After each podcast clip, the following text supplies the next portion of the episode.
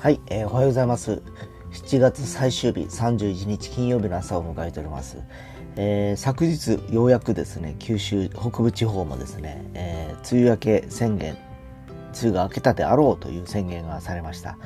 えー、確かに今日もですね、朝から、えー、非常に天気も良く、本日も、えー、34度ぐらいまで上がるのかなっていう気がしてます。えー、いよいよ、えー、夏本番だなと。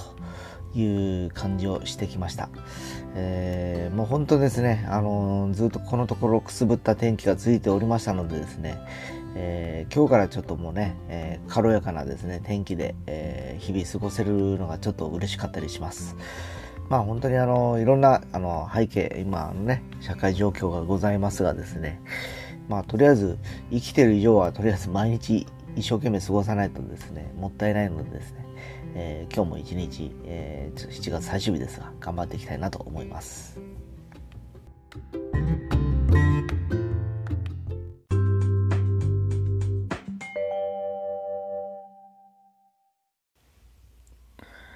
はい、えー、そうですね、あのー、よくあの昔からですね、えー、まあほとんど僕あの社会に出て、えー、まあ営業マンというかですね、結局物を売る仕事っていうのがほとんどずっとメインでやってきてました。で、最初はですね、えー、やっぱりその、なんて言いますかね、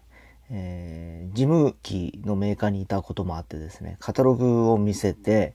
えー、その事務機のスペックだとか、えー、説明して、えー、あとは料金の話という流れで、えー、仕事をしておりました。で、そもそも、えー、その事務機を、えー、必要とする、えー、必要であろうという企業を、え企業とか個人の商店とかをターゲットにですね、え当時、また23歳ぐらいだったと思うんですけど、え飛び込みで、え行って、え、まあ、市場調査という名でですね、まずは、え、そこにある事務機の今の状態を確認させていただいて、え、提案をすると。いう感じでした。まあこれ平成元年式のですね、営業スタイルだったんですね。で、当時はそれを件数こなしていくとですね、えー、そのうち数が当たるわけですよね。えー、要は、えー、数打ち当たり作戦っていう、まあ、あの、昭和からずっと続いてるですね、営業も足で稼げっていう流れの、えー、仕事のスタイルが、えー、当時は、えまだ、えそれを継承されてつやってたような状況でした。で、えその次ですね、僕あの、楽器が好きなんです。楽器のやっぱりこう会社に行くんですけど、そこはですね、えー、基本的に定価で売るんですね。小売店でありながらですね。まあ、一定のブランドがあったからですね、えー、まあ基本的に値引きをしない商売の仕方ということだったんですね。で、やっぱりお客様はその看板でやってくるわけですよ。えー、そういう、あの、ブランドでやってくると。えー、車といえばトヨタと。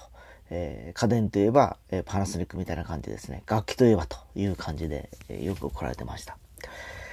で、やっぱりあの、ライバルだとか他の小売店っていうのはやっぱりあの、薄利多売でですね、数をたくさん仕入れてて、え、各店舗に、えー、もう本当あの、ピンキリですね。安いのものか高いものまで売っていたんですけど、その時にあの、要はあの、提案する営業の、えー、いわゆる企画のあの、走りっていうかですね、流れっていうか、えー、のを身につけるわけですね。えー、何かというとですね、まあやっぱりあの、少なからずそこにやっぱ何かを求めてきてるわけですね。その、来られてる方はですね。で、それをいち早くやっぱキャッチアップするためにいろんなこう、やり取りするんですね。会話のですね、こうやってああやってと。で、別に物を売る雰囲気っていうのはなくて、えー、いろんなそのまあ、あの音楽であればその人が好きな音楽だとか誰が好きなアーティストなんだろうっていうところから紐解いていくとですねおのずと何が、えー、この人は欲してるのかなっていうのにたどり着くわけですね。で当時はですねやっぱりあの僕は未だにずっとそのギターだとかを続けてやってますけど、えー、そういったあの方々と会話をしてると、やっぱりその人たちのやっぱり頭の中にある、えー、妄想の世界があるわけですね。この楽器を使ってこういうことやりたい、ああいうことやりたいとかいうことがあるんですね。で、えー、やっぱり、えー、それに近づけるために、えー、その思い描くですね、えー、イメージをやっぱ具現化させていくというところに僕らのやっぱり役割があったんですけど、やっぱ同じような、えー、想像に、えー、うまく合致するような音の出し方だとかですね、えー、まあ同じ音を作ってあげたりとか、いうことをよくやってました。で、そこにはやっぱりプライスレスでですね、そういう感じであの、対応してるとですね、あんまり値段の話にならないですよね。こう、あの、同う交渉とかですね、安くならんとねとかそういう話にはならずですね、これがいいと、これが気に入ったという、満足して皆さん帰っていくという感じで、その時にそういう商売の仕方はちょっと覚えたという感じです。で、時は流れてですね、えー、まあ、それから出版という仕事に携わった時に、えー、もういよいよですね、えー、出版物で結局あの、委託販売なんで、物を売る感じじゃないですね。預けるんですね。結局、えー、本を小売店、まあ本屋だとかコンビニとかに預けると。えー、で、売れたしこ、要するに、売れた分だけお金をいただけるという流れだったんですけど、結局売れないことにはお金にならないというのを体感するんですよ。で、最初は配って、ただ黙っておればいくらかになるやと思ってるんですけどね。売れてる時代はそれでいいんですけど、えー、やはりあの、いろんな商品が増えてきたりだとか、えー、いろんな小売店がこう、増えてくるとですね、えー、その分あの人口は限られてるわけですから、え売れる店、売れない店で出てくるんですね。でそうなると、売れてる店にいっぱい物を送ればいいんでしょうけど、そうもいかずやっぱり均等にこう配本するっていうのがですね、この出版物の流通の流れだったりしたんですね。えー、では、売れない店にどうやって売っていくかというところで、えー、先ほど語ったちょっと、えー、売り方のこう企画をしなきゃいけないんですよね。で、この、そうなるとそこに来られてる客層だとかですね、えー、どういったあの、そのマーケットっていうのをやっぱ分析し始めるんですよ。こう、その近くの居住区の、えー、どういうところにあるのかなと。で、それから始めて、え、ちょっとあの、そのなんですが、売り方を考えていったり、ポップを作ったりしていきながらですね、そこであの、物を売るための企画をするという感じになってですね、え、特に出版物に関しては、やっぱりその、売り場でいかにこう、華やかに、えー、目立たせて、いかに、あのなんて言いますかね、あんまり下品にならずに鮮やかにそこのインパクトを与えるかというのがテーマでよくやってました。で、やっぱこれもですね、もう10年以上やってるとだんだん分かってきてですね、今度あの、九州だけじゃなくていろんな地域に行くと、やっぱそこに地域性というのが加味されてくるわけですよ。えー、九州じゃこういう感じだったとか、広島じゃこうだとか、関西じゃこうだってのが分かってくるとですね、だんだん面白くなってくるんですね。ああ、こうやり方が違うと。そうなると、違うエリアのやり方をそこにまた刺すパターンで、今までやったことないことをそこのエリアに持ち込むと、案外、あの、刺さることもあるし、逆に外れることもあったりしてですね。で、まあ、そんな感じで今、企画っていう感じにですね、あの、まあ、今染みついてて、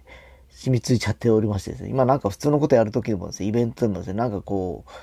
ちょっと策略的にこうしよう、あしようとかですね、ただやるんじゃなくてですね、来られる方だとか、なんかそういう、あの、参加される方、あるいはその、ご協力いただける方に対して、いかにこう、なんかこう、喜んでもらえる方とかですね、えー、満足してもらえる方のを日々考えたりしてるんですけど、ちょっと癖になっちゃうとですね、これあの、今、えー、音楽を教えてる生徒とかたちにもですね、ちょっと夢をこう、いっぱいこう与えてですね、こう大きな絵を描かせるような、えー、いいのか悪いのかわからないですけど、えー、非常にそういう感じになってるんですけどね。まあ、でもまあ、先々こういう感じが、あの、まあ今商売という感じじゃないんですけど、えー、もしかしたらそういう形がもし、あの、仕事になっていくこともあるのかもしれないなと、ぼんやり思ってるんですけど、まあまあ、それもまあ、遠い話だろうと思っててですね、えー、さっきも言いました今日は一日、あの、まあ、地に足をつけて頑張っていこうかなと思ってます。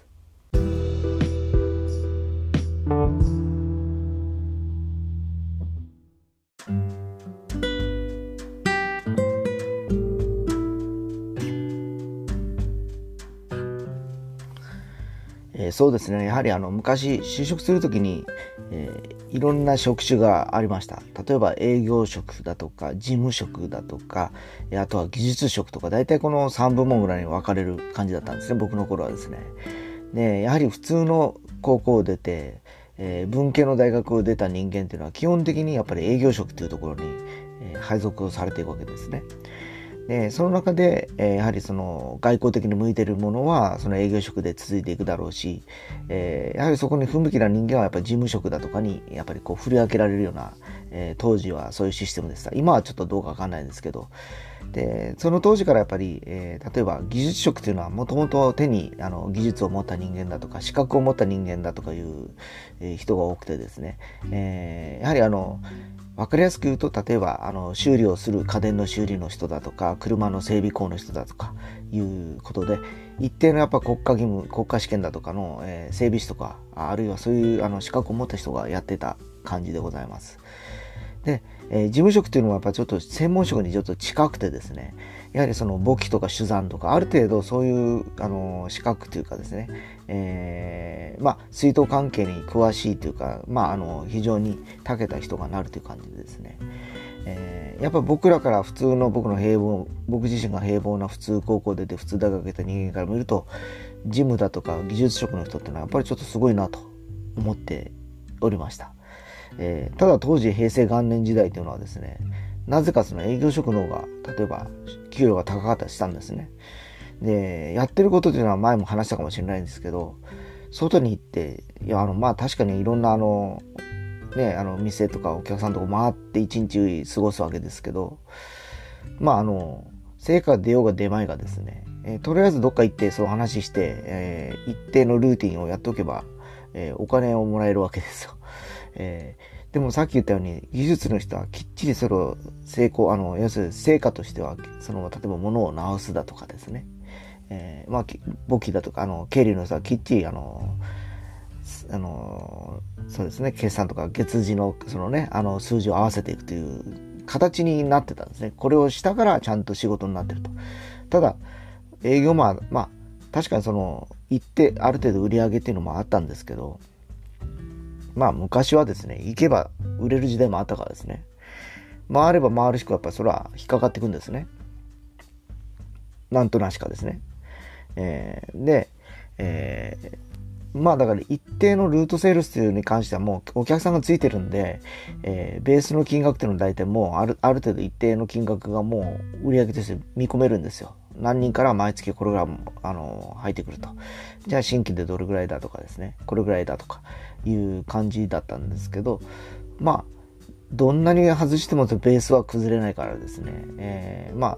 あ、あの、要は上積みどれぐらいするかということぐらいだったんですけど、まあ、あの頃はですね、その営業マンっていうのは非常にちやほやされてた時代だったと思います。で、時代はまあ平成から、えー、令和になっていきですね、えー一頃ですね、会社があの、やっぱりそのまでの間、バブルだとか、リーマンショックとかで苦しくなった時期に、やっぱり営業マンが稼ぎ頭ということで、その他のさっき言った事務職だとかですね、牛職をやっぱりこう、減していくんですね、会社自体がですね。で、その分をアウトソーシングって別のところに、えー、委託するような流れがやっぱり出てきたと思うんですね。で、まあ、結局あの営業マンがいればあの一定のお金を稼いでくるっていう、まあ、流れでずっと来てたんですけど、えー、ずっとそれが続け続く予定だった予定だったしあのそういう感じなんではなかろうかというふうに見込んでたんではなかったと思うんですけどこの10年ぐらいですねやっぱりあの物も売れないしですねまずもって人が人口が増えていないこともあってですね、えー、元のベースが広がってないっていうのがまず一つと、えー、結局高齢者が増えていく中で消費が冷えていくとなった時に、えー、要するにあの今まであのねあの営業マンがバリバリ活躍できてたんですけど、えー、そんなに人がいらなくなっていくんですね。あの売り先が決まってくると余剰人員になっていくという感じで、えー、結局そうなった時にじゃあ何か新しい事業だとか、えーえー、新しい展開をしようとした時に技術人が社内にいないとなると、新しいことなかなか始められなかったりするんですね。で、それが証拠に今、あの、家電のメーカーなんかはですね、えー、当時一級品のあの商品を作るものづくりの会社ばかりだったんですけど、えー、今となってはもう本当、えー、どこの、えメーカーもですね、え青色吐息でですね、え当時あのオーディオでブイブイ言わせてたソニーですら今何を作ってるかって言ったらプレステぐらいでですね、えー、当時まあ確かにウォークマンとかもあるとは思うんですけど、オーディオだとかテレビとかやってた、その時にいた技術者もいなくてですね、えー、他の例えば東芝に日立に至ってもそうだと思うんですけど、今何作って、まあとりあえずの白物家電では作ってると思うんですけど、実際は例えば中身は別の、えー、アウトソーシングに作ってるような状況だったりするんでですね、うん、やっぱりあのそういう手に職を持った特殊な人っていうのは、あのね、やっぱりこれからもすごく重宝されるだろうし、やっぱり一人ないものっていうものが、やっぱり価値としてお金に変わるではないかなっていう気もしてます。